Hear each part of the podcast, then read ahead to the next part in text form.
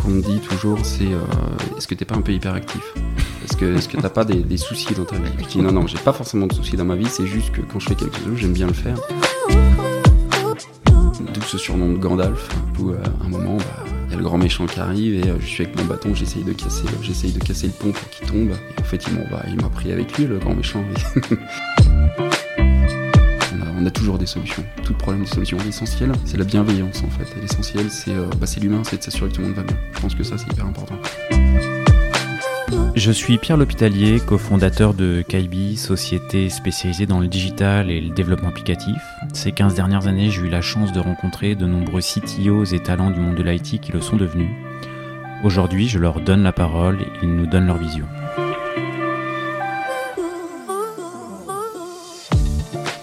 Eh bien, aujourd'hui, je suis avec euh, Sylvain Rivolet, qui est Head of Engineering de Praxedo. Euh, Merci Sylvain d'avoir accepté euh, l'invitation. Merci pour l'invitation. C'est avec plaisir et c'est, je pense, ça, je pense que ça va être un épisode qui va faire plaisir euh, également à d'autres personnes qu'on qu'on Mm. a en commun. Je leur passe un petit coucou euh, au passage, Alexandre, Mahmoud et puis Mathilde qui montent les podcasts et euh, avec laquelle tu avais travaillé euh, bah, quand tu étais chez BPI. C'est à l'époque où on s'est rencontrés. Et d'ailleurs, bah, ça, fait, bah, ça fait la transition. euh, la BPI, euh, un très très chouette projet dont tu peux peut-être nous parler. Mhm. J'ai intégré en 2017-2018 euh, BPI France pour, pour intervenir en tant que Scrum Master sur la banque en ligne. À l'époque, ça s'appelait Bell. Donc BPI France en ligne, qui à terme est devenue en fait cette, cette fameuse banque en ligne. Petit projet au départ qui met à disposition des formulaires pour, pour les agences pour travailler sur différents produits bancaires. Et puis euh, petit à petit, on s'est rendu compte que ce projet était un projet d'ampleur, un projet qui était vu, euh, une volonté pour BPI France de rattraper les autres banques pour faire de, de la banque en ligne. Et du coup, on est parti de ce projet-là pour en fait monter cette banque en ligne. Euh, donc une demande très très forte de la part de, de nos clients. Et du coup, euh, bah, on est parti sur cette grande aventure de prendre un petit projet, C'était un, un projet qui au départ... euh, qui n'était pas vocation à faire une banque en ligne en fait. Non, non, c'était vraiment au tout départ euh, un projet qui, euh, qui permettait de faire de la saisie de formulaires pour nos clients directement, pouvoir faire une sorte de pré-filtre sur euh, les différents produits bancaires qu'on avait. Et puis petit à petit, on s'est rendu compte que ben, pour rattraper le marché, pour euh, revenir en fait dans la concurrence, il, fallait qu'on mette en place une, banque en ligne, donc une, grosse volonté en fait de mettre cette banque en ligne. Et, puis, et puis bon, on est parti en fait de ce projet-là pour essayer d'aller assez vite parce que c'est un projet qui avait bon, une base assez solide et qui permettait en fin de compte de pouvoir euh, aller assez rapidement pour pouvoir mettre à disposition quelque chose qui soit euh, utilisable, de valeur. Et c'est pas une. euh, Enfin, quand tu dis banque en ligne, la BPI, Mm. c'est pas une activité. Enfin, c'est pas une banque classique. Non. C'est une banque qui. C'est une banque pour les entreprises. hein. C'est une banque qui, bah, qui pendant le Covid, a, a eu un grand intérêt. Enfin, il y, a- il y a une vraie éthique autour de ça. C'est accompagner les entreprises lorsque, lorsque, bah, le, les banques, enfin, lorsque les entreprises ne vont pas bien. Tout ce qui est prêt garanti État, le PGE, le fameux PGE. En fait, il y a eu beaucoup de choses qui sont. euh, Enfin, enfin, BPI France était derrière vraiment pour. Toi, tu avais quitté la BPI hein, déjà quand J'étais déjà parti, le PGE qui est. Exactement. Mais ce qui est, euh, ce qui est, ce qui est assez glorifiant, ce qui est valorisant, c'est que bah, ce PGE, il s'est fait aussi sur, euh, sur, sur notre outil, l'outil qu'on a mis en place. Donc, euh, c'est euh, c'est plutôt, euh, je trouve, euh, assez valorisant de se dire que ce qu'on a fait aujourd'hui, ça peut être aidé par, aussi. euh, C'est passé Hmm. par, par le projet Bell. Oui, oui, il y, a eu, il, y a eu, il y a eu du bel dedans, oui, tout à fait. Ça a dû être un, un sacré. euh, ça a dû être un- Je, pense- à mettre ont- en place Ils ont dû un transpirer mois. un petit ouais. peu, ouais, non, ils ont transpiré un petit peu. Donc, euh, non, non, enfin, après, j'ai eu pas mal d'écho autour de ça, où oui, ça a été compliqué, mais ça a fonctionné, et c'est surtout ça l'essentiel, en fait. Et toi, tu es, au tout début de ce projet? Alors, je suis pas du tout au tout début de ce projet-là, donc c'est un projet qui a existé euh, pendant euh, peut-être 2-3 ans avant que j'arrive. Euh, donc voilà, moi qui n'était pas, qui était pas à disposition en fait de faire une banque en ligne. hein. On est vraiment parti d'un socle qui existait, euh, de mise en place de formulaires. Et, et voilà, et puis après on est reparti de ce projet-là pour essayer en fin de compte d'en faire une banque en ligne. Donc ça n'a pas été forcément si simple que ça. On s'est posé beaucoup de questions sur est-ce que c'est une architecture qui est viable, est-ce qu'il faut qu'on reparte de zéro, est-ce qu'il faut? Mais il fallait qu'on avance, donc du coup, euh, on a fait confiance en nos architectes et, on est parti de ça pour, pour y aller. Et, du coup, petit à petit, euh, bah, en fait, on a construit, on, a grossi, on a proposé des choses, on, a gagné en fait la confiance euh, de, de notre DSI, on a gagné la confiance aussi de, de, de notre métier, ce qui n'était pas forcément au départ euh, très très facile parce que c'était un projet qui est, qui est très vu. Et le fait qu'il soit vu fait que bah, beaucoup de personnes s'intéressent à, ce qu'on faisait. Euh, je pense qu'aujourd'hui, ça, a énormément évolué chez BPI France. Je pense que les process sont beaucoup plus faciles euh, que ce qui, que ce qui n'existait en fait à l'époque en 2017-2018. Un truc tout bête, hein, une mise en production, c'était à l'époque euh, tous, les, tous les mois et demi ou tous les deux mois. Là, on avait réussi à descendre à des productions toutes les deux, trois semaines, ce qui n'était pas forcément très très simple. Donc on a bousculé beaucoup de personnes, on a bousculé beaucoup de, beaucoup de règles, on s'est mis beaucoup de personnes à dos. Euh, mais bon, on a toujours réussi, on a toujours de la bonne humeur, la bienveillance, la gentillesse. C'est un peu, le, un peu notre force de l'époque. T'as dû bousculer euh, quoi Quel process pour, ben, en fin de compte, c'est assez compliqué de. Euh, bah, il y a des process qui existent, on essaye de se calquer au process parce que l'idée c'est pas non plus d'être des marginaux, hein. on n'a pas du tout envie de ça, on n'a pas envie de se sentir euh, euh, supérieur. Ou, donc voilà, on, rentrait. je, me rappelle la toute première map que j'ai faite, c'était à peu près 16 ou 17 personnes en fait à, synchroniser. entre les bases de données, entre l'intégration, entre la pré-production, entre les tests de charge, entre les tests d'intrusion, entre voilà, plein, plein, plein de choses à synchroniser. Euh, et je pense qu'on a aidé en fait à, faire évoluer un petit peu les mœurs et de dire mais en fait on peut y arriver. C'est pas euh, on peut accélérer les choses on peut aller plus vite on peut faire du on peut faire des livraisons beaucoup plus régulières. Et du coup on a aidé à ça. Alors c'est sûr que nous c'était plus facile parce que c'était un petit projet en fait chez BPI France.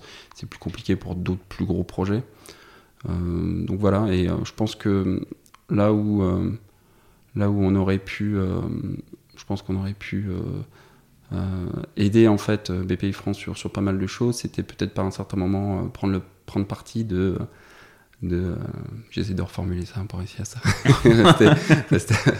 rester, assez, assez, correct, mais à un moment, je pense qu'on a été trop vu. on a essayé de faire avancer les choses, on a essayé de euh, d'aller trop vite. Et du coup, je pense qu'à la place de se dire tout simplement, bah, faut qu'on avance, faut qu'on avance, faut qu'on avance, je pense qu'on aurait dû prendre un petit peu plus de recul et peut-être aussi essayer de comprendre les autres équipes qui étaient autour de nous et peut-être aller plus ensemble en fait et pas forcément ne voir que notre petite, euh, que notre petite église. Et c'était un peu ça le, le regret aujourd'hui que j'aurais pu avoir chez BPI France. Mais, euh, t'as, bousculé un peu trop fort. Je pense qu'on a bousculé un peu trop et je pense qu'on s'est mis pas mal de personnes à dos alors que je pense qu'on aurait pu y aller tous ensemble, ça aurait été quand même beaucoup plus facile à mon sens.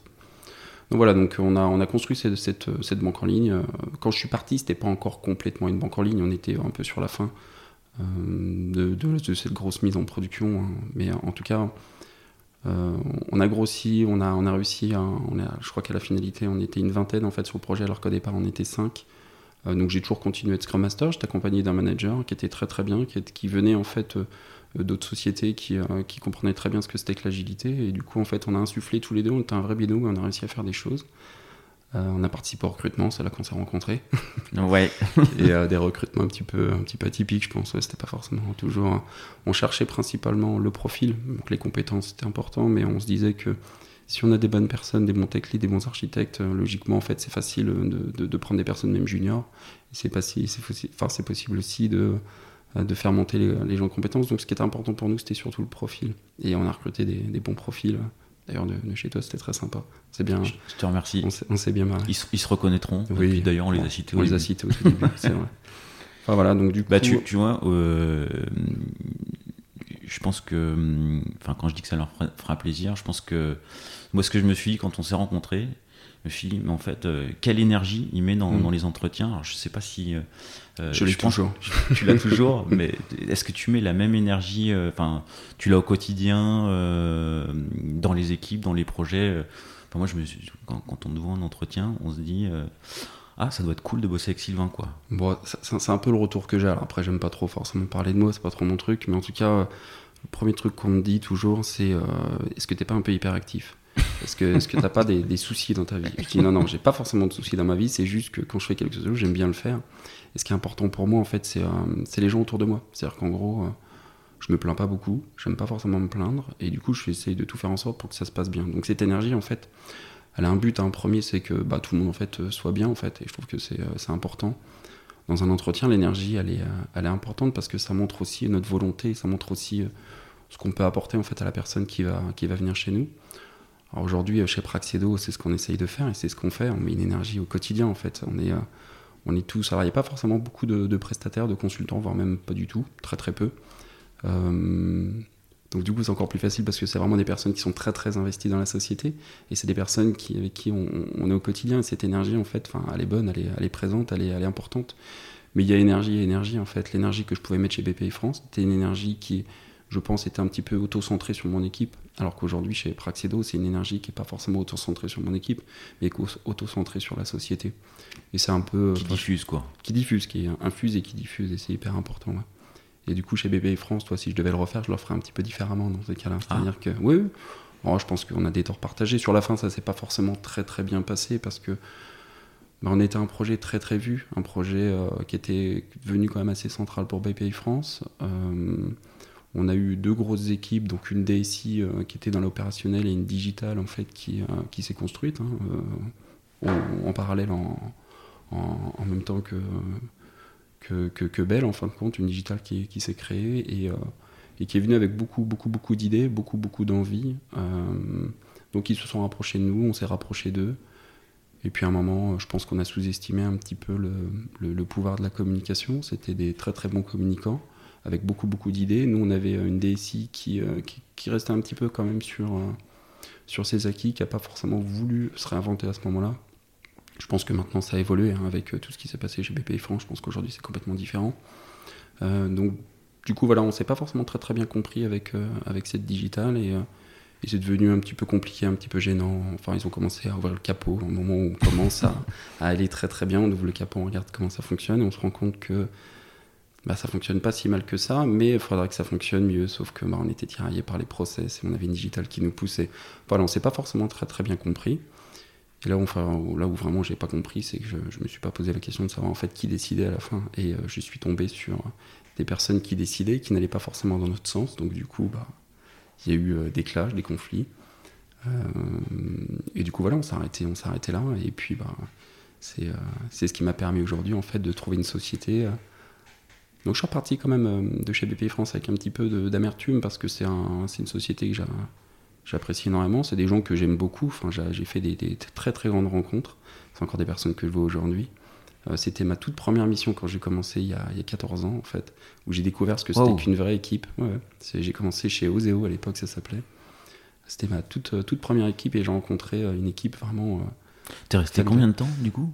Chez, chez BPI France. En fait, je suis parti. J'ai fait deux ans, enfin j'ai fait trois ans chez BPI France en tant que développeur où j'intégrais une, une, équipe mais familiale, très sympa. C'est là que j'ai rencontré en fait ce que c'était que l'agilité, mais sans vraiment qu'on parle d'agilité, c'est-à-dire un mindset positif, des gens toujours volontaires, toujours l'envie de progresser. Et j'adorais. Puis après, je suis parti pour faire d'autres missions. Puis je suis, ils m'ont rappelé euh, deux ans après pour faire une refonte complète de, de leur référentiel client. Et bon, là, ça s'est pas forcément très très bien passé parce que je me suis confronté à des process, donc ces fameux process que, que j'arrête pas de répéter. C'est bien les process aussi. Non, c'est important les process, mais il euh, faut que faut que ça soit des process qui soient souples. S'il y a process et process, les règles c'est bien, mais c'est bien aussi pour être contourné. C'est ce qu'on a fait avec euh, avec la banque en ligne. Et, euh, et du coup, voilà, je suis revenu. c'est pas forcément très très bien passé. Un manager pas forcément trop à l'écoute, un manager assez personnel, un peu un peu politique. Donc je me suis dit ah, tiens c'est bizarre, pays France sont en train de changer. Et puis après j'ai fait une énorme rencontre. C'est un architecte.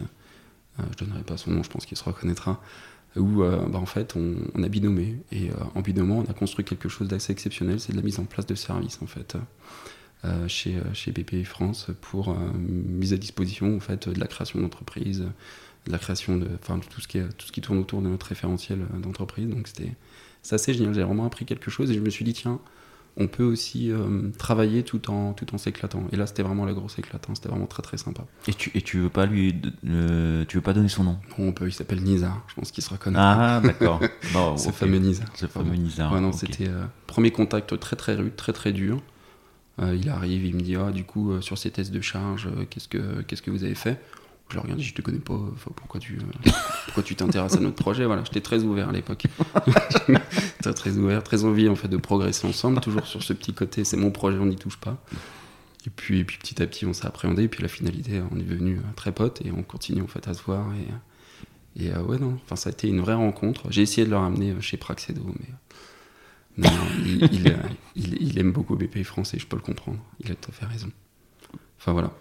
Donc euh, non, non, enfin une affection très particulière avec BPI France et euh, c'était très sympa, c'était une belle époque en fait. Donc, on a vraiment pu en fait à ce moment-là, à l'époque de la banque en ligne, euh, moi ça m'a vraiment permis de comprendre ce que c'était que l'agilité et vraiment mettre en place ce que c'est que l'agilité. Je l'avais vécu avant dans d'autres sociétés en tant que Scrum Master, mais mais là en fait on a on avait la main en fait sur on pouvait vraiment tout faire. On pouvait, dans les recrutements, on avait la main, alors que c'était pas forcément si évident que ça à l'époque. On avait sur les process, on pouvait faire un petit peu ce qu'on voulait. À un moment, bah, c'est digital nous a apporté aussi ce pouvoir en fait de de, de, faire changer les choses, de se dire, bah, en fin de compte. D'avoir le droit de contourner un peu. Quoi. Exactement, d'avoir le droit de contourner un petit peu. Donc on a vraiment progressé assez vite. Et puis par moment, en fait, c'est une problématique, je pense que c'était plus de la politique à ce moment-là, problématique de décision, qui décidait, je pense qu'on s'est un peu perdu. Et puis c'est comme ça qu'en fait, on a, on, a dû mettre, on a dû mettre une fin à ça. Donc toi, c'est euh, une des leçons que tu retires, c'est euh, ne jamais oublier qui décide et euh, l'importance de la com. Quoi. L'importance de la com, l'importance de la... de jamais, jamais, jamais oublier qui décide.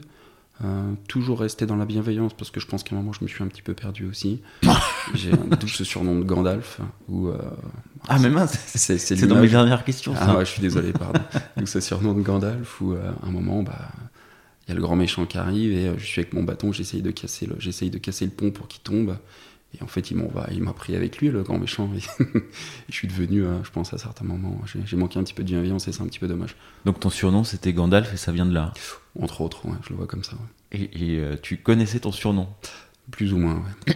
J'ai entendu une ou deux fois. Après, il y avait d'autres surnoms, mais euh, enfin, si c'était dans, dans ta dernière question, je vais pas te, je vais pas te prendre, je vais pas te prendre la parole. je vais attendre. Ok. voilà. Donc du coup, euh, du coup après Praxedo, c'est-à-dire qu'en gros, je suis reparti d'une expérience un petit peu dure sur la fin, beaucoup d'amertume comme je disais, et puis bah, je me suis dit bon euh, tu as été Scrum Master, à la fin tu étais plus près du coach agile que du Scrum Master. Euh, tu commences à te rapprocher un peu du management. Je faisais tous les entretiens, je faisais les one-to-one avec, euh, avec les personnes de, de, mes équipes. Enfin voilà, j'ai commencé à me dire, tiens, le management ça peut être intéressant, mais pas forcément l'opportunité de le faire. Donc j'étais, à l'époque on disait une SS2I. Donc c'est une ESN, je crois maintenant. Ouais, bah, je, suis resté là-dessus, moi. Je suis resté là-dessus. J'ai connu les disquettes, hein, faut pas oublier. Et, euh, et, du coup, voilà, j'étais dans une ESN, pareil, en fait, aussi, euh, quand je suis rentré il y a 14 ans, j'ai toujours resté dans cette, dans cette ESN pendant à peu près, euh, on va dire, 11 ans, 12 ans. Donc très, très, très familial. Et, et du coup, du coup, très sympa. Bon, après, c'est comme tout. au bout d'11 ans dans une société, on, on se dit, il faut qu'on se réinvente un petit peu des missions plus compliquées à trouver. J'étais peut-être un peu plus exigeant aussi. Et, euh, et, du coup, je me suis dit, bah, en fin de compte, tu es quelqu'un qui essaye toujours de, pousser l'agilité, qui essaye toujours de, mettre en œuvre cette agilité. Euh, mais tu restes chez tes clients deux ans, deux ans et demi, donc euh, généralement l'agilité, ça prend toujours un petit peu plus de temps vraiment à éclore. Donc je mettais toujours les graines, mais je voyais jamais forcément les fruits.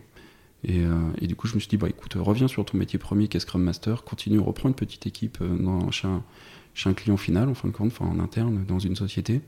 Et Donc là, c'était dans l'optique de te projeter sur euh, le long terme. C'est ça, exactement. Et du coup, c'est pour ça que j'ai euh, été contacté par, par Praxedo, en fait, euh, qui est un leader aujourd'hui dans le domaine de la gestion d'intervention pour les techniciens. donc leader, leader en France, avec une volonté à 3-5 ans de devenir leader à l'international. Euh, et, du coup, voilà, une société qui a, qui a, qui a des envies de, de, grossir, des envies d'évoluer. Euh, intervention des techniciens, euh, enfin n'importe quel technicien je, prends, Oui, ça peut être n'importe quel type de technicien, n'importe quel type d'intervention. On peut prendre l'exemple d'une personne qui viendrait poser la fibre optique chez toi. Ou, voilà, donc on va s'occuper vraiment de tout, de tout le cycle de vie en fait, du technicien, que ce soit de la planification, de l'optimisation jusqu'à jusqu'à l'application mobile qui permet aux techniciens de, prendre des photos sur chantier, d'aller sur chantier, d'optimiser les temps de parcours. Enfin voilà, on est vraiment sur tout ce qui est euh, cycle, de vie du technicien. Voilà. Et, euh, du coup, j'ai été contacté. au départ, le produit en lui-même, bon, bah, je venais du monde bancaire hein, principalement. Euh, j'ai fait aussi le Conseil supérieur du notariat, on n'en parlera pas. C'était une expérience aussi très enrichissante. Et, euh, et, du coup, voilà, bon, produit en lui-même, je regardais, c'était assez appliqué. Je me dis, tiens, c'est bizarre. Euh, euh, c'est sympa, ça change. ça change un peu de, des banques. Voilà.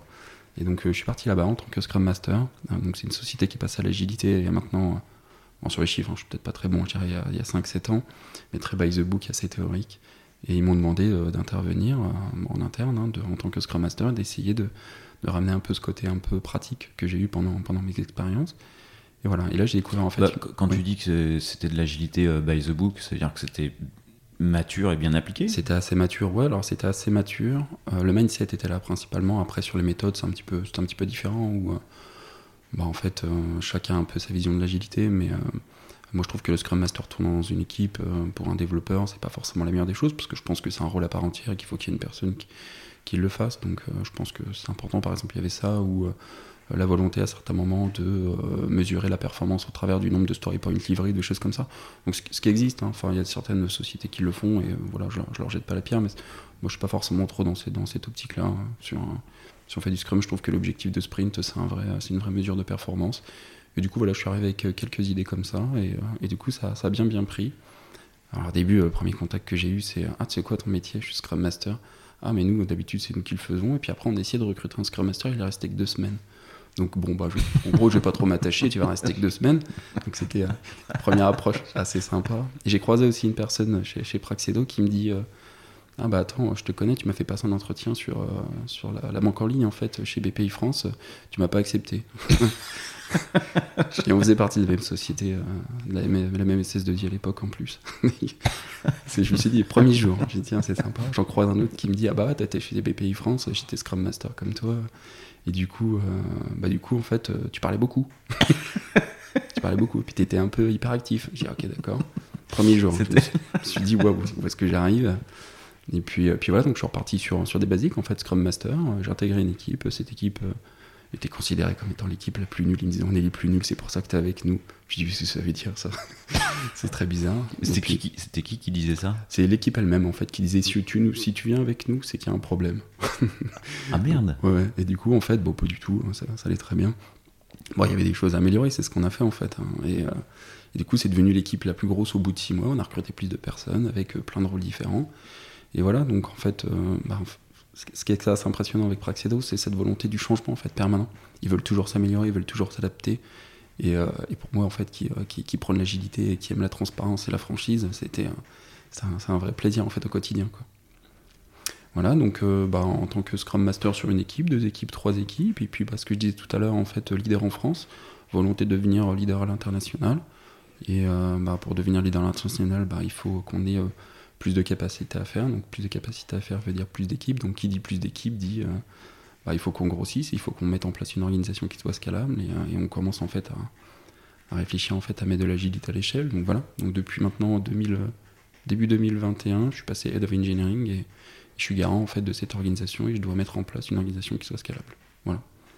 Donc euh, quand je suis arrivé, il y avait 4-5 équipes. Donc ce passage de Scrum Master à Head mmh. of Engineering, c'est euh, ça se fait de manière euh, smooth, naturelle, et euh, c'est très lié à la croissance de la boîte. C'est exactement ça. En fait, c'est lié à la croissance de la boîte, et surtout, ils se sont rendus compte que j'étais quelqu'un qui aimait bien fédérer, en fait, et qui aimait bien mettre de l'énergie, comme tu disais tout à l'heure, beaucoup, beaucoup d'énergie. Ils se sont dit, bon, bah, ça peut être quelqu'un qui, qui, peut prendre, qui peut prendre le rôle. Donc, euh, je l'ai pris assez naturellement. Ils m'ont dit, bah, est-ce que ça te tente? Et euh, bah, un peu dans cette culture du fast fail, c'est-à-dire qu'en gros, ils me disent, franchement, on tente. Si ça marche pas, bah, on fera autre chose. Et puis, bah, et puis de toute façon, il n'y a pas mort d'homme. Et, euh, et j'aime beaucoup cette mentalité-là, en fait, de me dire, on peut tenter, on peut se tromper, c'est pas pour autant qu'on se fera taper dessus. Euh, et du coup, voilà, c'est une direction très à l'écoute, en fait, une direction qui, qui, veut changer, qui veut évoluer, qui nous laisse les clés. Alors des fois, on sait pas, on sait pas conduire, donc euh, on tente, et c'est pour ça qu'ils nous disent ah c'est dommage, on s'est trompé, mais c'est assez rigolo, et puis en fait on, on, on apprend pas besoin de contourner des process, t'as les clés, tu. ce qui est dommage aujourd'hui en fait, c'est que c'est moi qui mets les process en place en fait. Et, ah, est-ce que tu les contournes des process? Bien, bien, sûr que non, on ne contourne pas les process. les règles sont les règles, c'est très important. non non, ça va en plus c'est moi qui mets les process en fait en ce moment. Et je me dis des fois non non, ne reviens pas comme avant, ne fais pas comme avant, ne mets pas des gros process très très très tordus, très très compliqués. Et du coup, euh, on essaye toujours de, de, le faire en participatif et collaboratif. C'est aussi ça qu'on qu essaye d'insuffler. Euh, moi, je suis arrivé en 2019 chez, chez Praxedo. Six mois après, il y a eu la crise du Covid. Euh, bon, bah, pour un Scrum Master, être tout le temps en remote, bah, c'est pas toujours évident pour savoir comment, comment vont ces équipes. Et puis, c'est le moment, en fait, à un moment, on a discuté avec le CTO, j'ai discuté avec mon manager, on s'est posé ces questions-là, on s'est dit en fait, est-ce qu'il ne faudrait pas tout simplement maintenant qu'on commence à se réinventer un petit peu On a la volonté de grossir. Là, on a l'opportunité pendant le Covid d'avoir une baisse de régime en termes de, euh, en termes d'activité. Et du coup, bon, en fait, on a essayé de travailler sur, euh, sur 3-4 gros sujets. Elle est incroyable ta phrase, parce que euh, on a l'opportunité pendant le Covid oui. d'avoir moins de business. C'est exactement ça en fait. C'est une opportunité plus organisationnelle, plus qu'il y a eu c'est une période assez compliquée, assez triste pour, pour beaucoup de personnes. Parce que chaque crise est une opportunité. enfin, ça, tu peux le transformer en. Oui, exactement. C'est un peu toujours dans l'idée du fast-fail en fin de compte, hein, où on se dit, ben là, on a une problématique, on essaye d'en faire une opportunité. Et l'opportunité, c'était, bah, vu, qu'on avait un petit peu moins de, petit peu moins d'activité, voire même beaucoup moins d'activité, c'est de se réorganiser en fait, dans cette volonté en fait de grossir, de se dire, on veut grossir, comment est-ce qu'on va y arriver? Euh, on a des problématiques, comment est-ce qu'on peut les résoudre? Et à la place que ça sorte de deux, trois têtes, c'est-à-dire que euh, moi je crois que j'ai jamais rien inventé en fait dans ma vie, hein. j'ai toujours écouté les gens, j'ai toujours centralisé ce qu'ils m'ont dit, j'ai toujours essayé de capitaliser sur ce qu'ils m'ont dit, c'est ce qui m'a donné des idées. Donc, euh, on a écouté en fait tous les développeurs, toutes les personnes qui étaient sur les projets, et on a construit ensemble cette organisation. des problématiques de management de, proximité, donc on s'est dit bah, il nous faut un manager de proximité, des problématiques, une prod qui n'était pas forcément une prod qui était stable, mais euh, qui demandait en fait beaucoup d'énergie à nos équipes. Donc on s'est dit, bah, en fait, il faut qu'on essaye de, il faut essaye en fait de travailler sur cette prod pour que ça soit moins énergivore en fait. Euh, la volonté de se dire, bah, en fin de compte, aujourd'hui chez, chez Praxido, il n'y avait qu'une seule fiche de poste, c'était je suis développeur, je suis développeur senior, et voilà, ça s'arrêtait là. Donc essayer vraiment de multiplier le, les fiches de poste et de se dire tout simplement en fait dans quelle, quelle, quelle peut être mon évolution en fait. Euh, je commence développeur, mais où est-ce que je vais? Il n'y avait pas forcément cette vision là. Et aujourd'hui? Aujourd'hui, bah, deux ans après, c'est complètement différent. Aujourd'hui, on, est passé de 5 équipes à 9 équipes. Euh, on sait qu'une équipe agile aujourd'hui, bah, en fait, c'est un product owner, c'est un engineering manager, c'est un tech lead, c'est des développeurs, c'est un QA, ce qui n'était pas forcément au départ, ce qui est très littérature, hein, qui est très théorique, mais c'est pas forcément toujours facile en fait à mettre en œuvre. Euh, et du coup, on a pris parti bah, pendant, cette, pendant cette période un peu compliquée de, de se dire, bon voilà, il faut qu'on se réinvente, et du coup, on se réinvente au travers d'un rôle qui est assez central maintenant aujourd'hui euh, dans nos équipes de dev, c'est l'engineering manager. Euh, moi aussi, qui suis Scrum Master, je m'étais toujours dit, un manager dans une équipe, c'est pas, ça va devenir compliqué, mais au fil du temps, au fil des années, je me suis rendu compte que le management de proximité c'était très très important. Et du coup, cet engineering manager, il a deux rôles. C'est le premier, c'est Scrum Master, s'assurer que bah, les équipes fonctionnent, que la méthode Scrum est bien appliquée. Et puis le rôle manager, c'est un suivi euh, très très proche en fait de nos collaborateurs au travers des one-to-one toutes les deux semaines ou toutes les trois semaines en fonction des envies de chacun pour s'assurer que tout va bien en fait. Donc c'est pas un manager de décision, c'est pas une personne qui prend les décisions parce que dans nos équipes, chaque rôle en fait est, euh, est important et a ses propres responsabilités. Le product owner c'est le produit, c'est la valeur. Le tech lead c'est s'assurer de la qualité du code. Euh, les développeurs c'est de bah, développer en fait cette valeur qui est, qui est, poussée et priorisée par notre product owner. c'est de tuer, c'est de s'assurer de la zéro régression, s'assurer des zéro bugs, s'assurer de bah, que qu'on amène de la qualité euh, en termes de, en termes de produits. Et, euh, et, du coup, euh, bah, en fait, ce, manager, il est là pour s'assurer que tout le monde va bien, pour s'assurer que ça, ça roule bien, et s'assurer en fait du chemin de carrière. C'est-à-dire qu'aujourd'hui, je trouve que c'est une grosse opportunité. On peut avoir des engineering managers qui ont 4 ans d'expérience, donc des managers qui ont 4 ans, donc qui ont fait dev, mais en fait, on leur, on leur, a fait confiance et, et, on les fait grandir, on les fait grandir avec nous, et, et je trouve que ça, c'est et tous, les, tous les EM ont cette double casquette du Tous les EM ont cette double casquette. Donc on a recruté notre tout premier engineering manager en décembre 2020. Euh, donc si on prend la littérature de l'engineering manager, donc c'est en gros un tech lead, euh, en gros plus plus qui fait du management et qui est capable de challenger euh, nos architectes sur des solutions. Euh, en fait, on s'est rendu compte que c'était peut-être pas forcément nécessaire chez nous. On n'a pas besoin de cette personne-là qui soit aussi capée techniquement.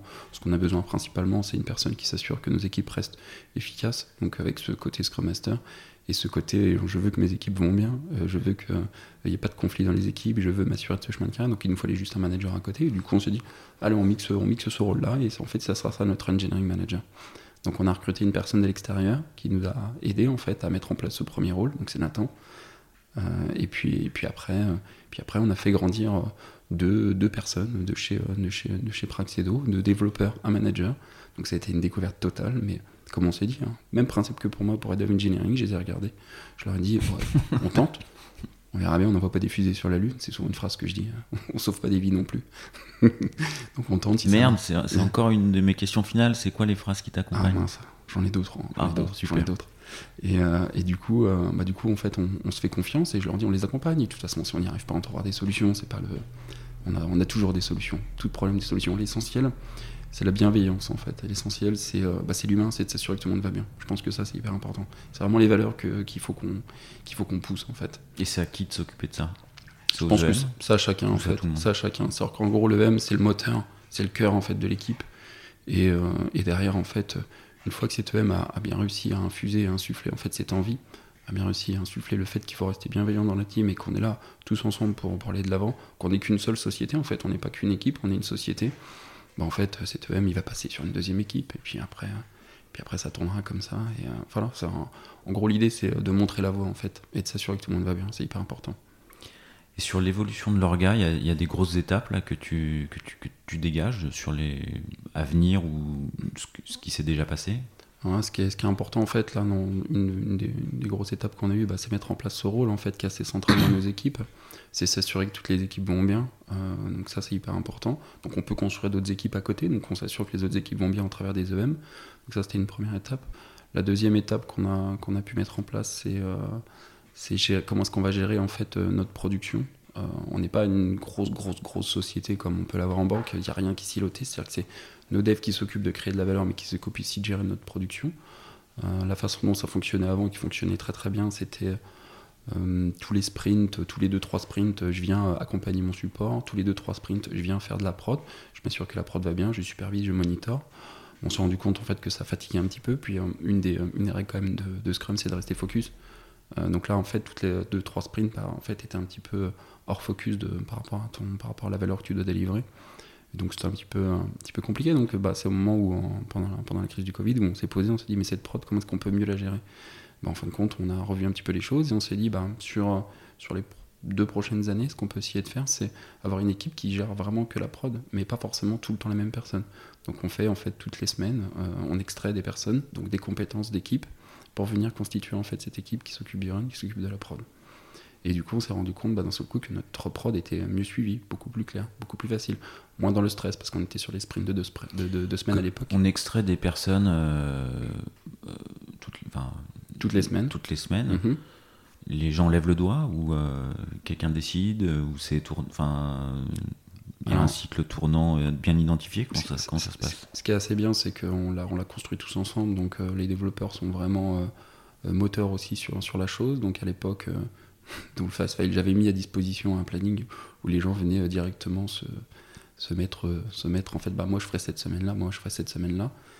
Puis la finalité, on s'est rendu compte au bout de 3-4 mois bah, que c'était un petit peu compliqué parce que des fois, bah, il y a des personnes qui, presque toute une équipe qui venait, ou des équipes qui étaient un peu plus petites, donc on extrait deux personnes, donc ça devenait compliqué. Donc à un moment, on s'est dit, bon, bah, je pense qu'il faut qu'on essaye de le faire par rapport à pas mal de règles de gestion. Euh, donc c'est moi qui m'occupe aujourd'hui de dire, bah, voilà, j'imagine que toi, ça serait bien que tu sois sur cette semaine-là. Un peu comme des pompiers ou des infirmières qui doivent faire des astreintes, c'est un peu le même, un peu le même principe. Et du coup, ça, ça fonctionne, ça fonctionne plutôt pas mal. On a une prod aujourd'hui qui est, qui est vraiment de qualité et c'est vraiment tip top. Euh, mais ça lève aussi une problématique, c'est qu'on extrait les gens en fait des équipes. Donc en fin de compte, là où, euh, là où euh, on se disait qu'on était en train de, perdre le focus pour certaines, certaines, certaines personnes, certaines équipes, en fin de compte c'était le même principe, mais on le faisait un peu plus régulièrement. C'est-à-dire qu'avant c'était des sprints, enfin toutes les 2-3 deux, trois, deux, trois sprints, c'est des personnes qui s'occupaient de la prod. Ben, là en fin de compte c'était toutes les semaines, on t'extrayait toutes les... Enfin tu partais pendant une semaine, on t'extrayait toutes les 4-5 semaines.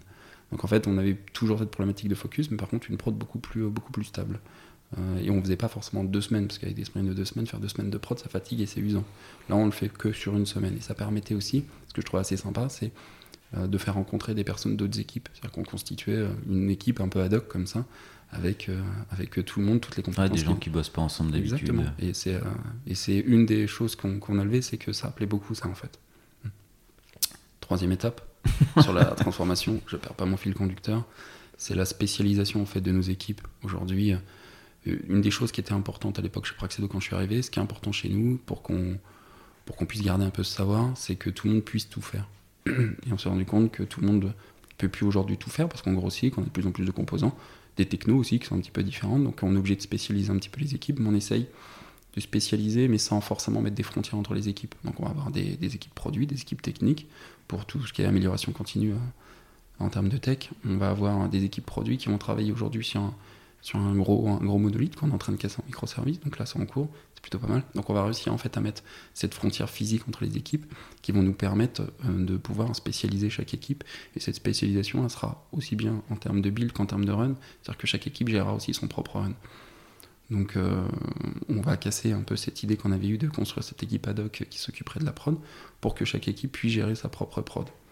Donc là, tout le monde va nous dire oui, mais du coup, vous mettez des frontières entre les équipes, c'est pas bien parce que en fait, elle est où en fait l'unité centrale? Où est-ce qu'on en fait Vous n'êtes plus qu'une seule société, mais vous êtes plein de petites sociétés. En fait, on essaye de garder à côté un alignement. Alors, j'entends souvent parler de la méthode Spotify au travers de tribus ou de. Bah là, en fait, on, s'inspire un petit peu de ça et on essaye de garder cet alignement. C'est-à-dire que chaque rôle se réunit chaque semaine pendant une heure, une heure et demie pour travailler sur des sujets transverses. Donc, les EM travaillent sur les sujets transverses, les product owners vont travailler sur des sujets transverses. Donc voilà, c'est en gros, c'est un peu ça l'idée. On essaie de garder cet alignement, euh, mais tout en ayant une frontière euh, entre les équipes pour ben, on se rend compte que la spécialisation, c'est un peu, un peu l'idée. Si on veut pouvoir devenir scalable, si on ne si on spécialise pas les équipes, on ne peut pas en fait, parce que ça va amener énormément de dépendances. Et on se rend compte que les dépendances, bah, aujourd'hui, c'est ce qui fait que nos projets en fait sont un peu plus compliqués à sortir. Je... Sur, euh, pourquoi tu le casses ton monolithe? Pourquoi je le casse? Euh, bah, En fait, c'est exactement ça. C'est pour essayer d'avoir un cycle de vie qui soit un petit peu distinct. C'est-à-dire qu'aujourd'hui, on a une grosse application web qui fonctionne très bien. Euh, on est capable de travailler tous ensemble mais euh, on se rend compte que bah, euh, ça amène énormément de dépendance entre les équipes. Exactement, et ça amène surtout beaucoup de dépendance entre les équipes, c'est-à-dire qu'on est obligé tout le temps de se synchroniser, parce qu'en fait, à la finalité, c'est qu'un seul livrable. Donc en fait, il y a plein de méthodes qui existent. Hein, la mise à l'échelle, on peut s'inspirer de Safe aussi pour faire du, du release train, et puis se dire tout simplement, on prend un train et on va tous ensemble. Moi, j'essaye d'éviter en fait au maximum de faire cette agilité à l'échelle. J'essaye vraiment de faire que chaque équipe soit vraiment autonome et responsable de son périmètre pour éviter en fait ces dépendances, parce qu'on se rend compte que toute dépendance demande de la communication. Et euh, je crois qu'on n'est pas les meilleurs en communication à certains moments. Donc, il, Donc, il faut absolument qu'on essaye vraiment de, de, euh, bah, de mettre un peu cette spécialisation en place pour vraiment casser ces dépendances. Je dis j'ai beaucoup d'idépendance parce que je pense que c'est important. Moins tu as de dépendance, plus c'est plus, enfin, plus c'est facile. Est-ce que quand tu parles, j'ai l'impression qu'il y a presque un parallèle que mhm. tu fais entre l'orga euh, people et l'orga technique projet. C'est miroir pour toi Moi, je pense que c'est très important en fait. Je pense que c'est très important. Donc c'est ça que tu essayes de mettre en place aussi, euh, mhm. d'avoir des, équipes qui reflètent euh, ton orga logiciel et ton, ton orga humain. Exactement, exactement. Euh, c'est là où en fait euh, c'est ça qui est assez sympa, c'est que moi aujourd'hui chez Head Engineering, euh, je suis là pour mettre en place une organisation. je travaille aussi de pair avec un Head of R&D qui est là pour mettre en place une organisation mais technique en fait. Et du coup on travaille ensemble pour essayer de casser ce, casser ce gros monolithe, donc pour qu'on essaye d'avoir une orga qui soit une sorte de mini-société. En fin de compte c'est un peu ça, hein, c'est une mini-société. Mini mais cette mini-société a ses propres composants, donc il faut qu'on soit capable en fait de casser ces trop grosses orgas techniques. du coup, c'est, euh, on essaye de, travailler avec ce de pour faire ça. Et c'est ça qui est, c'est ça qui est assez passionnant, c'est qu'on se rend compte que euh, l'orga, euh, l'organisation engineering et l'organisation technique en fait va de pair. C'est que l'un ne peut pas aller sans l'autre. Et là, maintenant, on arrive au moment où on spécialise. Donc, nous, on est capable en termes de produits de spécialiser, spécialiser. Et du coup, demain, on doit spécialiser la technique. Donc, je vois moi Aide qui se tire les cheveux hein, ce plat de spaghettis. du coup, euh, chacun son problème, c'est important. non, non, donc on, s'accompagne, on fait des ateliers pour réussir à faire ça. Euh, je voulais juste revenir également sur euh, le fast fail parce que c'est vrai que c'est c'est pas si enfin c'est pas si facile que ça de faire du fast fail ou de l'appliquer. Mmh. Tu l'appliques, c'est une vraie culture. Tu, tu l'appliques où, dans quoi, dans tout? On, l'applique un peu partout en fin de compte. Euh, aujourd'hui, c'est principalement au travers de l'organisation. Euh, juste un, truc tout bête. Hein, c'est, euh, on a mis en place une boîte à idées il y a, a 3-4 mois, ou du 1er décembre à fin décembre, une boîte à idées qu'on mettait dans les locaux, et vous venez, vous mettez vos idées dedans, et puis à la fin, on sortira en fait de cette boîte à idées des grands, des grands domaines sur lesquels on pourrait travailler en transverse, par petit atelier, par petite équipe, pour faire avancer en fait des idées on s'est rendu compte qu'il n'y a pas beaucoup de papier à l'intérieur. Est-ce que ça intéresse vraiment les gens Donc on a ouvert la boîte, on avait des trucs très très drôles. Euh, tiens, les couteaux ne coupent pas. je me suis dit, bah tiens, ça peut être une idée aussi à pousser. Mais enfin, il y avait il y a pas mal de choses à l'intérieur, mais c'est des choses qu'on avait déjà roadmappées. Donc euh, c'était pas forcément. Je m'attendais un peu plus d'innovation. Et je me rends compte que bah, aujourd'hui, euh, on leur demande beaucoup de choses en fait à, à nos équipes on est déjà en pleine transformation, on est en pleine spécialisation, on leur demande aussi de se réinventer. Je pense que c'est encore un peu tôt. Et du coup, là-dessus, le fast fail, c'est on n'essaye pas forcément de pousser euh, un maximum. Moi, j'ai plein d'idées en fait, j'essaye de pousser plein de choses, mais je pense que c'est encore un peu tôt et que ça, viendra au fil du temps. Et c'est un peu ça l'idée. Comme on avait mis aussi à un moment une, notion d'amélioration continue. Euh, on fait tout le temps l'amélioration continue, donc on, avait construit ce qu'on appelle la communauté de l'amélioration continue. il n'y avait pas de nain, où il n'y avait pas Gandalf, mais il y a quand même Gandalf qui traîne par là. mais, mais, en tout cas, voilà, on s'est rendu compte que ça marchait pas forcément parce que les personnes, on leur demande de faire du run, on leur demande d'être dans la veille techno, on leur demande d'être performant pendant leur sprint. En fait, on leur demande beaucoup, beaucoup, beaucoup de choses. Et, et du coup, je pense qu'il faut qu'on y aille étape par étape et c'est toujours pareil en fait. Moi, je pousse beaucoup l'amélioration continue. Mais cette amélioration continue aujourd'hui, euh, euh, c'est vraiment notre ADN parce que c'est quelque chose qu'on veut. Euh, mais, mais, le management le veut. les équipes de dev, c'est encore un petit peu compliqué. Je pense que c'est juste encore un petit peu trop tôt, à mon sens. Mais ça va bien. une autre idée du fast fail. Niveau du recrutement? Au niveau du recrutement, bon, j'applique un peu la même méthode que ce que j'avais pu faire chez BPI France. Hein. Enfin, je trouvais que on avait recruté des, des, personnes de qualité. Euh, là, c'est un petit peu différent parce que chez, euh, chez Praxedo, on recrute euh, principalement les profils, beaucoup de profils. Enfin, on veut surtout du profil plus que des compétences, alors que chez BP France, on, recrutait beaucoup de, consultants, donc on recrute profil et, compétences. Donc là, moi, j'axe vraiment mon, mon, entretien autour, du profil. Bon, il faut forcément qu'une personne ne soit pas mauvaise non plus. On passe par un coding game qui leur permet, enfin, ça me permet de juger un peu aussi le niveau technique, mais c'est pas forcément la tech qui fait qu'on ne recrute pas la, personne si, euh, si, le coding game n'est pas forcément Ton bon. curseur, il, est, il est, très orienté soft skills aujourd'hui. Très, très important, très soft skills, parce qu'en fait, on, va tous progresser ensemble techniquement. Ça s'apprend tout ça. Par contre, un, un mindset, ça s'apprend sur le temps mais euh, c'est important d'avoir un mindset dès le départ qui soit très orienté Praxedo. Et le mindset Praxedo, il est très simple. Hein. c'est euh, j'aime mon collègue, je veux travailler avec mon collègue, j'aime mon équipe, je veux travailler avec mon équipe, c'est un peu ça l'idée quoi. Et, euh, toujours vouloir progresser, toujours cet ADN de l'amélioration continue. Donc en gros, euh, nos entretiens chez nous, on va avoir Juliette qui est notre talent acquisition qui s'occupe en fait de faire un premier filtre avec certains candidats. Et puis après, c'est moi qui les ai tous pendant une demi-heure. Et on va voir, donc c'est pas forcément un entretien. Alors ils, ils, ont souvent tendance à me parler technique. Donc j'ai souvent cette phrase là de dire je suis un ancien tech, j'ai de l'orgueil, donc je vais essayer de répondre aux questions, mais je vais certainement me tromper.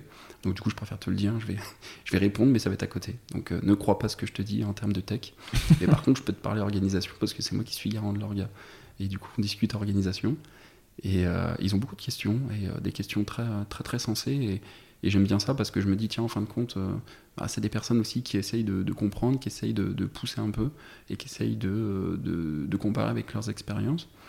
Et des questions très simples que je leur pose à ce moment-là, c'est euh, qu'est-ce que tu veux, qu'est-ce que tu ne veux pas en fait? Mais en toute transparence, je lui dis, hein, je lui dis, dis-moi franchement en fait, qu'est-ce que tu veux? C'est, euh, mais qu'est-ce que tu veux pas? Alors souvent c'est, moi ce que j'aimerais c'est travailler sur cette techno. Je dis non non c'est pas, je te parle pas de techno, c'est qu'est-ce que tu veux retrouver, qu'est-ce que tu as bien aimé dans tes expériences. C'est une mauvaise réponse du coup? Non, pas forcément. Quelqu'un qui te répond. Euh, qu'est-ce que je veux C'est la techno, la réponse? Non, non, pas forcément. Parce que, en fin de compte, je peux l'entendre. Hein. Un développeur aime travailler en fait dans certaines technos et et ça, je peux le, je peux, je peux le comprendre. Non, moi, c'est plus en termes de, bien-être. Qu'est-ce que tu veux? Qu'est-ce qui ferait que tu te sentiras bien chez nous, en fin de compte? Et qu'est-ce qui fait que tu te sentiras mal? Et, euh, après, on commence à creuser. Je commence à avoir des trucs. Oui, j'aime pas trop, en fait, quand il y a du micromanagement. Ah, j'aime pas trop. Euh, euh, j'aime pas trop quand les décisions sont pas forcément sensées tout le temps. C'est-à-dire qu'en gros, je pense que techniquement, c'est pas forcément la bonne, la bonne cible, mais par contre, on me l'impose voilà, donc je lui dis, bah voilà, en fait, ça, tu l'auras peut-être chez nous, tu l'auras peut-être pas. Mais voilà, en toute transparence, toute franchise, et ça fait un premier filtre. Et je trouve que les gens, en fait, ça, ça, détend tout le monde en fait en entretien, et ça permet vraiment que la personne se livre et me dise exactement ce qu'elle attend de nous. Et euh, je suis pas là pour lui mentir, je suis pas là pour lui dire, écoute, euh, si, si, chez nous, c'est génial, c'est exceptionnel. Non, c'est je te dis, on a nos défauts, on a, des qualités, et, euh, et, je pense que par rapport à ce que tu cherches, toi, oui, on peut correspondre. Et puis après, je lui fais rencontrer les équipes et je lui dis dis-nous qui tu veux rencontrer en fin de compte. Donc généralement c'est le tech lead et l'engineering ah, manager. Ah oui hmm. Ok. S'il veut rencontrer un product owner, de développeur, il va rencontrer son équipe cible. Ah, c'est lui qui décide. Ah, c'est marrant comme tu vois comme process de. Bah, on lui demande en fait il rencontre forcément l'engineering manager, le tech lead de l'équipe, quand c'est le cas d'un développeur. Et qui tu veux rencontrer en plus C'est toi Et je lui dis, euh, enfin, t'hésites pas, si tu veux rencontrer d'autres personnes, avec un grand plaisir. De toute façon, j'aime bien que le dernier entretien se fasse quand même en physique, parce que là, c'est sûr qu'avec le Covid, il y avait quand même beaucoup, beaucoup, beaucoup de remote en termes d'entretien, en physique. Et puis, en fait, moi, j'essaye de faire en sorte que les que ça, son équipe potentielle soit présente à ce moment-là pour qu'elle puisse les rencontrer. Donc, on lui fait faire le tour des locaux, et, et voilà. Donc, non, non, c'est. Alors c'est assez énergivore en termes de temps, ça me prend beaucoup de temps en termes de recrutement. Parce que les enjeux là du coup euh, de cette année, euh, on, a recruté à peu près, euh, moi j'ai pas les chiffres, hein, je suis pas très très bon dans les chiffres, mais en gros en moyenne c'est je crois entre 20 et 25 personnes l'année dernière en interne, en, termes de product owner et de développeurs. Et on doit faire la même chose cette année en fait. Donc là, on est passé de 5 à 9 équipes. Et on va essayer de passer de 9 à 12 équipes en 2000, 2022. Pour 2023, reprendre aussi 3-4 équipes de plus. Et puis je pense que ça, ça sera déjà pas mal. En fait, on n'est pas dans une croissance exceptionnelle non plus. On veut pas. Non, non c'est déjà une très belle croissance et c'est suffisant. Et, et, et, voilà. Ok. Et euh, au-delà des, problématiques d'orga et de, recrutement, euh, dans ton rôle de Head of Engineering, est-ce qu'il, enfin, techniquement, dans la, es euh, garant de la responsabilité, la vision technique produit Pas du tout. Il y a des enjeux forts techniques à venir et que tu délègues peut-être du coup. Mm. Alors c'est ça en fait, c'est que euh, c'est aussi une, organisation un petit peu spéciale hein, qu'on a, qu'on a mis en place. À l'époque, on avait un VP Engineering qui s'occupait de tout ce qui était euh, tech et qui s'occupait de tout ce qui était management des devs. Mais on s'est rendu compte, bah, d'où, au travers de ces ateliers, euh, lors, de la crise du Covid, c'est, on n'a pas assez de management de proximité. Donc, d'où la mise en place en fait, de ces engineering managers. Donc, ces personnes-là géraient très bien la tech, mais avaient beaucoup plus de mal en, fait, en termes de suivi managérial. Donc, on s'est dit, en fin de compte, comme dans une équipe Scrum, euh, il y, y, a des compétences, il y a des responsabilités. Il faut que la responsabilité elle soit partagée, mais sur, sur des têtes en fin de compte. Donc on va avoir un head of R&D qui va s'occuper de la tech, qui a cette vision de cette roadmap, qui lui va dessiner en fait notre architecture à 3-5 ans. Donc c'est lui qui s'occupe du plat de spaghetti, tout ça. Exactement, c'est lui qui, euh, c'est lui qui tire un spaghetti euh, un peu à la, c'était La Belle et le Clochard, je crois. Je sais pas si la référence Disney. Mais je suis assez vieux pour l'avoir. Ah, c'est vrai À la fin, je ferai pas un bisou, hein, enfin, comme euh, si t'as la référence. Mais euh, en tout cas, euh, voilà, donc cet OVRD est, est responsable de la tech. C'est vraiment sa responsabilité, mais il n'est pas manager. Donc il gère pas des gens, mais il va gérer vraiment la tech. On va avoir un head of SRE, donc c'est une personne qui, c'est un rôle qu'on met en place là, qui va être garant un, un, peu de la production en fin de compte et s'assurer de l'infra. On va avoir un head of product qui va s'assurer de la vision de produit et on va avoir un head of engineering et moi je m'occupe du management en fait des personnes et de l'organisation. Donc on a vraiment chacun, euh, chacun nos rôles, chacun nos responsabilités. On se rencontre toutes les semaines, on discute de plein de sujets. Et notre responsable, c'est euh, Romain, c'est notre VP product et développement. Lui en fait, euh, il vient du produit au départ. Et il chapeaute aussi la tech, mais il n'est pas du tout dans le micromanagement, il n'est pas du tout dans qu'est-ce que vous faites, enfin, c'est pareil en fait, il est toujours dans cette culture de, déléguer, de rendre autonome ses, head-off et de euh, responsabiliser en fait ces head-off. Donc, euh, non, enfin, chacun sa responsabilité et puis, euh, et puis on est assez franc, assez transparent et, on va tous dans le même sens, donc rien sous le tapis. On se cache jamais rien, on se dit qu'il y a des problèmes, on essaye de les résoudre. Donc voilà, donc non. Moi, côté tech, non. Pas tech, que orga. Pas tech, ça me plaît. Que l'orga. Principalement, exactement. Ok, ok. bah ça marche. et du coup, les, les, challenges de ton, enfin les, bah, parlons quand même un petit peu, ton head of R&D, euh, côté Praxeno, va y avoir des... Euh, ça, va quoi être, ça va être quoi les enjeux techniques qu'il va y avoir euh, pour lui, enfin les, ouais, les, challenges, les problématiques? Les, gros challenges qu'il va avoir en fait sur les 2-3 prochaines années, c'est aujourd'hui on a à peu près 1000 clients chez, chez Praxedo différents, donc 1000 sociétés différentes en fait qui gèrent des techniciens. Euh, bah, l'idée en fait c'est qu'on commence à ouvrir une grosse partie en fait euh, en Amérique. Euh, donc on essaie de récupérer une grosse part de marché en fait aux États-Unis et du coup bah, ça veut dire que d'un seul coup on va passer de 1000 clients à beaucoup beaucoup beaucoup plus. Bah, c'est de réussir en fait à mettre en place cette, cette architecture scalable, scalable et résiliente, c'est hyper important. Donc c'est toute cette grosse mécanique de livraison zéro downtime, être capable de être capable de de pouvoir faire en faire du continuous delivery Aujourd'hui, on est sur des sprints de deux semaines, on envoie en production toutes les deux semaines. Euh, l'idée à terme, c'est qu'on puisse, euh, chaque équipe euh, donc, spécialisée puisse envoyer en production bah, toutes les heures, toutes les heures, toutes les trois heures. Enfin voilà, c'est faire de la, la scalabilité, c'est faire de la haute dispo, enfin, c'est vraiment mettre en place tout ça. Aujourd'hui, on l'a, mais à petite échelle, et du coup, l'idée, c'est vraiment à terme, c'est qu'on soit à grosse échelle. Quoi. Et du coup, ça passe par des infra cloud? Exactement, en fait. Aujourd'hui, on a une infra chez OVH. À terme, on, on se repartira certainement sur, sur une infra cloud c'est sûr. Et euh, vous aurez ces problématiques de. Enfin, l'hébergement physique des données, euh, du coup, enfin, si vous passez, enfin, si vous allez chercher des clients euh, mmh. En Amérique et autres, est-ce qu'il faut que les données des clients restent là-bas physiquement sur des serveurs là-bas Vous avez des, des, problématiques comme ça ou pas? Aujourd'hui, on n'a pas forcément toutes ces problématiques-là, mais on commence à y réfléchir en fait. On n'a pas forcément le, pas forcément À- encore la solution. À, à découvrir. À découvrir, c'est ça. Ok, ok, ok. Euh, Ça fait comme un entretien en fait. Donc en gros, euh, on va pas trop parler tech. J'ai un orgueil, je vais répondre, mais je suis pas sûr. c'est bon, mais euh, bon, pas Ouais, trop, voilà. quoi. Non, non, mais tout, tout, est, tout est déjà en fait euh, prévu, tout est déjà, mais euh, je veux pas forcément trop, euh, trop m'étaler là-dessus. Ok, ok, ok. Est-ce qu'il y a des, euh, des murs ou des gros apprentissages que tu as eu chez Praxedo ou Mm. précédemment, au- au-delà de, de, de, de ce qu'on a évoqué Je, avant? je- je- je lis beaucoup en fait de littérature, je, je lis beaucoup de livres, euh, je regarde beaucoup de podcasts, je regarde beaucoup, je participe à pas mal de meet-up. Et souvent en fait, on nous vend, la, beauté de la chose, en fait, la beauté de la théorie. On nous dit ah c'est, euh, j'en ai réussi à faire ça, on a réussi à faire ça. Ah, J'avais un exemple du, euh, euh, à l'époque, Praxedo avait rencontré Doctolib et on avait discuté avec Doctolib. Et, et c'est eux en fait avaient mis en place cette notion d'engineering manager. Et, euh, et du coup, ils avaient un rôle qui s'appelait le du duty guy, je crois. Et ce rôle du duty guy, c'était s'assurer que la prod va bien. Donc, c'est une personne qui restait devant son PC, qui regardait la prod.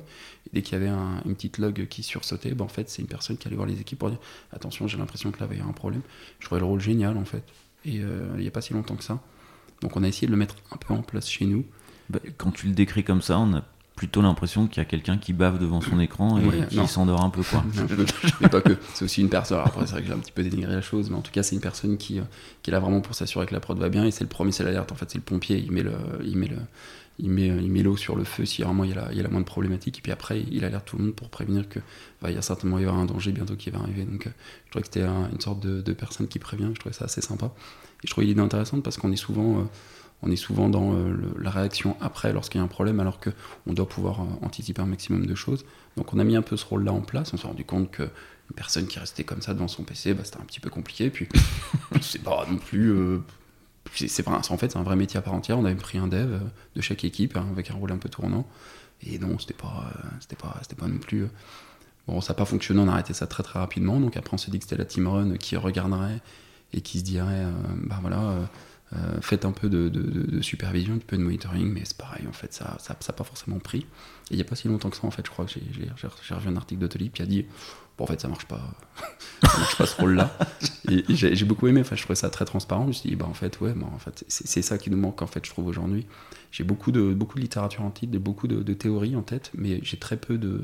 C'est quoi les, euh, les sources de enfin, les bouquins, les meet-up, les euh, qui t'ont inspiré? Ah, je- j'en ai un qui me fait beaucoup rigoler, c'est euh, Scrum Life avec, euh, je crois que c'est Jean-Pierre Lambert, le, fondateur. Il me fait beaucoup, beaucoup rigoler. Ça fait au moins 4-5 ans que je le suis. Alors, je suis un peu euh, dans l'ombre. J'avais essayé de prendre contact avec lui, puis après, j'avais pas trop. Du coup, un engineering manager chez moi, en fait, aime beaucoup aussi cette chaîne, Scrum Life. Et, du coup, il, il a pris contact avec eux, et du coup, il a un peu plus, il connaît un peu plus. Et du coup, voilà, c'était une vraie source d'inspiration. Je trouve que c'était une agilité qui était pratique, une agilité. Euh, un peu différente. Après, tous les livres, euh, tous les livres possibles, imaginables que tu peux avoir, hein, que ce soit sur Kanban avec Monsieur Morisseau, que ce soit. Enfin, y a- y a- j'en ai lu euh, énormément. Quoi. Là où je me suis un petit peu arrêté, c'est j'ai commencé à lire des livres sur l'entreprise libérée. Et je me suis dit, bon, là, c'était vraiment trop tôt, là. C'est un peu trop. non, non, c'est un peu trop tôt. Euh, Il y a des sociétés aussi, je crois que c'est Alan qui fait ça, où en fait, il n'y a pas de manager. Alors peut-être que je me trompe, je crois qu'il n'y a pas de manager chez eux. Donc je sais pas non plus comment ça fonctionne. Donc je pense que c'est aussi intéressant d'aller voir un petit peu comment ça se passe là-bas. Mais euh, non, enfin, il y a plein de. pas, il n'y a pas de réunion avait- Peut-être pas de réunion, je crois qu'il n'y a pas de management, il n'y a pas de. Chacun au courant de tout ce qui se passe, chacun au courant des salaires des autres. Enfin, il y a vraiment une transparence totale. Je sais pas si ça marche en fin de compte, mais euh, je trouve ça assez intéressant et je trouve que bah, ça permet de, de- de se projeter aussi un peu et de se dire bah, ça existe aussi ailleurs, ça fonctionne, parce que c'est une société qui grossit, très, qui grossit beaucoup en fait, Alan. Donc je pense que ça peut être aussi intéressant d'aller, voir un petit peu. Mais euh, Quand tu Non. dis entreprise libérée, euh, tu, tu mets quel concept derrière enfin, ah, entreprise libérée, c'est euh, transparence totale en fait. Tout- ça. Tout se dit en fait. Enfin, entreprise libérée, c'est du zéro management, c'est euh, chacun est euh, chacun choisit en fait euh, choisit en fait s'il veut prendre 6 mois de congé, il prend 6 mois de congé, s'il veut ne pas prendre de congé, il prend pas de congé. En fait, personne vérifie, personne toute transparence, ch- chacun fait ce qu'il veut en fin de compte, c'est un peu ça l'idée. Et, et j'ai beaucoup aimé ce concept là. Je sais pas si ça peut s'appliquer partout, mais j'avais bien aimé le j'avais bien aimé le bien aimé euh, l'idée. Mais euh, bon, après c'est pareil, hein, c'est pas c'est euh, je trouve que c'est un peu voilà, c'est c'est- des livres, donc je les lis. ça, me, permet d'avoir une autre vision, ça, ça, m'enrichit d'une culture un peu différente. mais, mais voilà, moi, ce que, ce que je reproche un petit peu, en fait, à, cette communauté de d'agilistes ou cette communauté en fait de personnes qui, qui, construisent des organisations, c'est de bah, il y a très peu d'écrits autour de l'échec, je trouve. Enfin, je trouve qu'il n'y a pas forcément sur Internet, je trouve très peu d'écrits qui me disent bon bah voilà, j'ai tenté de casser mon monolithe en microservice, je me suis pris les pieds dans le tapis quoi. Enfin vraiment, je me suis affalé complètement, je suis revenu sur mon gros monolithe. On a souvent l'idée on a souvent des présentations qui disent j'ai cassé mon monolithe en microservice et c'est génial. Ok, donc on voit, c'est quand même assez théorique. Euh, après, il faut prendre contact à la personne et essayer de creuser. Hein. Je pense que c'est ça aussi ça, ça l'idée, mais mais il n'y a pas le comment réinventer une organisation et comment euh, se tromper en fait quand on a réinventé cette organisation. Et je pense que c'est important que. Et je pense que j'essaierai de faire ça peut-être cette année, un meet-up autour de ça. Sur euh, bah, en fait comment participer non le créer je pense parler partager de partager je pense parler de Praxedo et, et montrer un petit peu ce qu'on a fait et surtout ce qu'on a mal fait ce qu'on aurait pu mieux faire ce qui marche ce qui marche pas et là où on se prend les pieds dans le tapis je pense que c'est important aussi je pense que le tapis il est encore dehors enfin il y en a d'autres à mon avis dans cette spécialisation euh, le premier problème que je vois c'est euh, c'est pas moi c'est les autres si on spécialise les équipes, ils vont me dire il y a un bug. Ouais, mais du coup, ce bug, il est dans cette partie de cette appli. Ouais, mais du coup, euh, c'est pas moi, c'est l'autre. Ouais, mais non, on est à la même société. S'il y a un bug, il faut le corriger. Donc, c'est ça qu'il va falloir qu'on. C'est cette culture aussi qu'il faut qu'on insuffle un peu, encore, encore et encore. Quoi. Donc, euh, voilà. Mais oui, je trouve que ça manque un peu de littérature sur l'échec. Et j'aimerais bien que. Ouais, j'aimerais bien qu'il y en ait un peu plus, en fait. Je pense que ça nous éviterait des, des problèmes, je pense. Ok, bah si je pense, enfin, je j'en ai pas en tête. Hein. Ouais. Mais euh, si, j'en ai, je. ça serait bien. ok, avec grand plaisir. Je te, je te, ferai participer au meet-up aussi si tu veux, si ça t'intéresse. Avec plaisir. Euh, bah, on arrive, euh, on arrive pas loin des questions auxquelles tu as déjà répondu. C'est vrai. Bon, ils se sont pas rappelés, mais, ils vont s'en rappeler. Ils vont, je sais pas s'ils vont s'en rappeler. Hmm. mais je vais quand même les reposer quoi. On sait jamais, tu pourras avoir des, des réponses différentes. Est-ce que euh, est-ce que tu as un proverbe, une phrase, une devise ou plusieurs hein, euh, qui t'accompagnent ou que ah, il y a des phrases que je sors assez régulièrement et euh, dans toute ma carrière, j'ai toujours sorti ça. J'en ai deux trois. Hein. C'est j'adore ce que tu fais. Chaque fois quand je croise quelqu'un, je lui dis j'adore ce que tu fais. Franchement, c'est génial. Moi, il sait pas trop si je lui fous ta gueule ou pas, mais en tout cas, généralement, non, je ne me fous pas d'eux. Généralement, je dis vraiment, j'adore ce que tu fais. mais tu ménages l'ambiguïté. Exactement, exactement. C'est ça qui est assez drôle, c'est la tête qui fait. Et euh, c'est euh, bah, pour être heureux, en fait, ça tient qu'à soi-même, en fin de compte. C'est nous-mêmes qui nous mettons des barrières. Et du coup, si on veut casser, euh, si on veut casser ces barrières pour être heureux, bah faut le faire, en fait. c'est ce que je me dis aussi. Hein. C'est peut-être parce que j'ai une belle vie aussi que c'est plus facile à dire. Mais je trouve que le bonheur ne tient qu'à soi. Euh, et puis bah, voilà, c'était déjà pas mal. Une petite troisième Petite troisième Je l'avais, je l'ai oublié. Je te l'ai dit peut-être tout à l'heure déjà.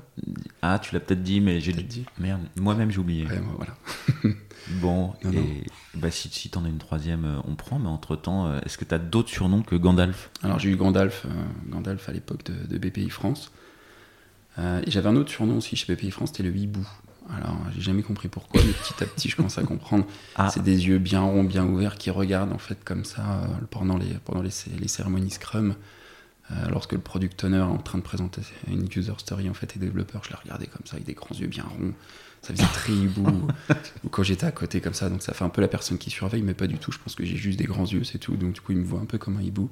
Et ce qui est assez drôle, c'est que chez Praxedo, euh, j'ai changé de PC au bout de six mois. Et euh, l'icône, en fait, à la session, c'était un hibou. Et du coup, je me suis dit, wow, ça me fait peur, ça me suit. ça me suit. Du coup, j'ai regardé la personne qui avait mis l'icône, je me dit, pourquoi t'as mis ça? Il me dit, non, non, mais t'as des grands yeux et tu regardes souvent les gens, en fait. Et j'ai ah, d'accord, ok.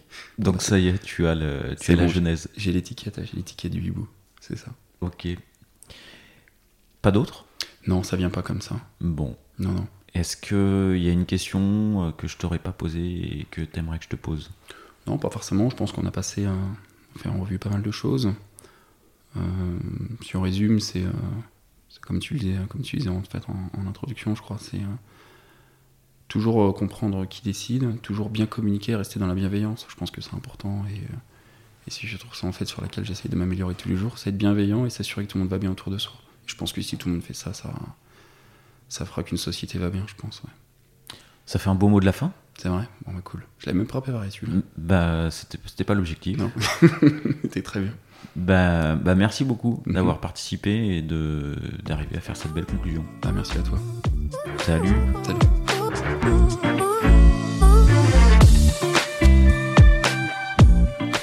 L'épisode est terminé, j'espère qu'il vous a plu et si c'est le cas, c'est le moment de prendre deux ou trois secondes de plus pour euh, deux ou trois clics. Un petit clic pour un pouce bleu euh, ou un petit clic pour un partage aux copains ou un petit clic pour vous abonner euh, et ne pas rater le prochain épisode. À très bientôt.